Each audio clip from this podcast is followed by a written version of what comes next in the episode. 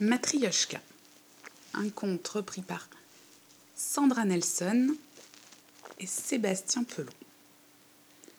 Au nord-est de Moscou, dans la forêt de Semenov, vivaient Ivan et Natacha, modestes moujiks, et leurs cinq filles.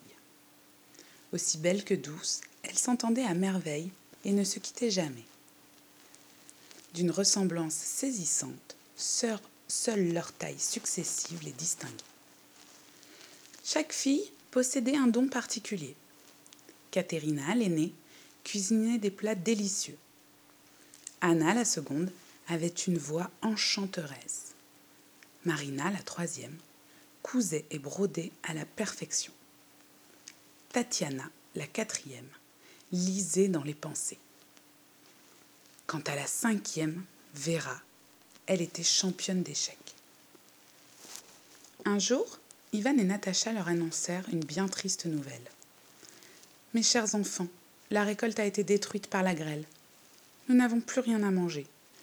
Plus un bout de lard, plus un bol de soupe, plus un bout de pain. Katerina doit aller travailler chez Baba Yaga. Les filles poussèrent ensemble un cri d'effroi. Non Et elles se jetèrent dans les bras l'une de l'autre. Baba Yaga était l'horrible sorcière qui habitait de l'autre côté de la rivière, dans une petite isba montée sur quatre pattes de poule. Cette ogresse aimait par-dessus tout dévorer des petites filles pour son dîner. Natacha rassura Katerina tant bien que mal. Ne crains rien, ma fille. J'ai fabriqué une poupée qui a ton visage, trait pour trait. Tant qu'elle sera avec moi, elle te défendra. Petite poupée, petite poupée, mon enfant, tu dois protéger, chantonna Natacha, avant de la poser sur la cheminée. Les quatre sœurs protestèrent, mais la courageuse Katerina se résigna. J'irai dès demain chez Baba Yaga. Les sœurs passèrent la nuit à pleurer, se consoler, puis pleurer à nouveau. Elles n'avaient jamais été séparées et ne pouvaient imaginer d'abandonner leur aîné. L'aube approchait et Vera, la plus jeune, eut une idée. Si tu dois aller chez Baba Yaga, nous venons avec toi. Nous pourrons t'aider si elle veut te manger comme un poulet. Cachons-nous sous ta robe. Et Vera se cacha sous Tatiana, qui se cacha sous Marina, qui se cacha sous Anna, qui se cacha sous Katerina. Katerina et ses quatre sœurs, ainsi invisibles, arrivèrent près de l'isba de Baba Yaga. La sorcière était encore plus terrifiante qu'elle ne l'avait imaginé. Elle avait des dents pointues, le nez crochu et une voix aiguë. Ah, te voilà, dit l'ogresse. J'ai du travail pour toi. Nettoie mon isba et prépare-moi un bon repas. Je serai de retour avant la nuit tombée. Par le froid et par la pluie, par le grand vent de minuit, si tout n'est pas bien rangé, oui, da, je te mangerai. Tremblant de peur, les sœurs se dépêchèrent de balayer, nettoyer, ranger, tandis que Katerina préparait sa spécialité, un borsch avec de la betterave, de la viande et du chou, puis une vatrouchka au fromage blanc truffé de raisins secs. Baba Yaga rentra plus tôt que prévu, car elle avait très envie de croquer la petite fille. Mais quand elle découvrit que tout était rangé et que son repas était prêt, elle se contenta de dire Ce repas est délicieux, je n'ai plus faim. Je te mangerai demain. En entendant ces mots, les sœurs firent en chœur. Mais Baba Yaga, qui avait dévoré tout son plat, dormait et ronflait déjà. Le lendemain, Baba Yaga ordonna à Katerina de lui confectionner un manteau couleur de la mer. Je veux des broderies avec toutes les teintes du bleu, du plus clair au plus foncé. Si tu en oublies une seule, gare à toi. Et dépêche-toi, tout doit être prêt avant la nuit. Par le froid et par la pluie, par le grand vent de minuit, si tout n'est pas bien brodé, oui, da, je te mangerai. Tandis que les sœurs balayaient, nettoyaient et rangeaient, Marina se mit à l'ouvrage. Cette fois, convaincue que la fillette n'aurait pu achever son travail, Baba Yaga se lécha les babines. Mais quand elle entra, elle découvrit un manteau scintillant aux multiples reflets bleutés. Oh, je n'ai jamais vu de si belle broderie, dit Baba Yaga, très embêtée de ne pouvoir faire rôtir la petite fille.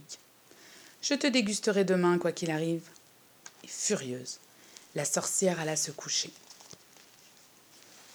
Pendant ce temps, Natacha, ayant découvert la disparition de ses autres filles, confectionna quatre poupées qu'elle plaça à côté de celles de Caterina. Petite poupée, petite poupée, mes enfants, vous devez protéger, chantonna-t-elle une nouvelle fois. Le lendemain, Caterina prépara les plats les plus merveilleux, avec l'espoir que Baba Yaga changerait d'avis. Mais la sorcière, bien décidée à manger la petite fille, après avoir tout avalé, lui dit ceci. Viens ici. Soudain, une douce voix sortie du fond de Caterina se mit à fredonner une très belle chanson. Tourne, grand ours, tourne la petite ours, il n'y a pas de nuit sans matin, le soleil reviendra demain. Anna chanta si bien que même Baba Yaga fut émue. Elle pleura si fort que Lisba se mit à trembler et à tourner sur elle-même. C'est alors que Tatiana lut dans les pensées de Baba Yaga. Quand j'étais tsarine, j'ai été bannie car je n'ai pu donner la vie. Un sort m'a changée en sorcière et condamnée à la vie infinie. Le maléfice disparaîtra quand un enfant aux échecs me vaincra. Mais nul enfant n'est plus malin que moi, et ce jour-là n'arrivera pas. Tatiana répéta mot pour mot ce qu'elle avait lu dans les pensées de la sorcière. Et la rusée Vera proposa à Baba Yaga une partie d'échecs. Si tu me bats, tu me manges. Si je te bats, tu me donnes ta fortune. Ma fortune répéta Baba Yaga en ricanant. C'est impossible. Je vais te battre immédiatement. Ce ne sera pas amusant. Mais si c'est ta dernière volonté avant d'être avalée, tu peux préparer l'échiquier. Baba Yaga, qui avait une très mauvaise vue, ne réalisa pas qu'une troisième main sortait de la robe de Caterina. Vera se concentra tant et si bien qu'elle battit la sorcière. La tsarine fut libérée de son sortilège et redevint une belle jeune femme. Elle donna aussitôt sa fortune aux cinq sœurs, qui rentrèrent chez elles, saines et sauves, à la grande joie de leurs parents. En souvenir, Natacha offrit ses poupées à la tsarine. Confie-leur ton vœu le plus cher et te sera exaucé. La tsarine, qui, en retrouvant sa beauté, avait perdu sa richesse, se maria avec un jeune paysan. Et son rêve le plus précieux se réalisa ils eurent une fille, Matriona. Ses parents la surnommaient affectueusement Matrioshka. L'enfant avait pour seul jouet les poupées gigognes dont elle ne se séparait jamais. Devenue adulte, elle se mit à en fabriquer.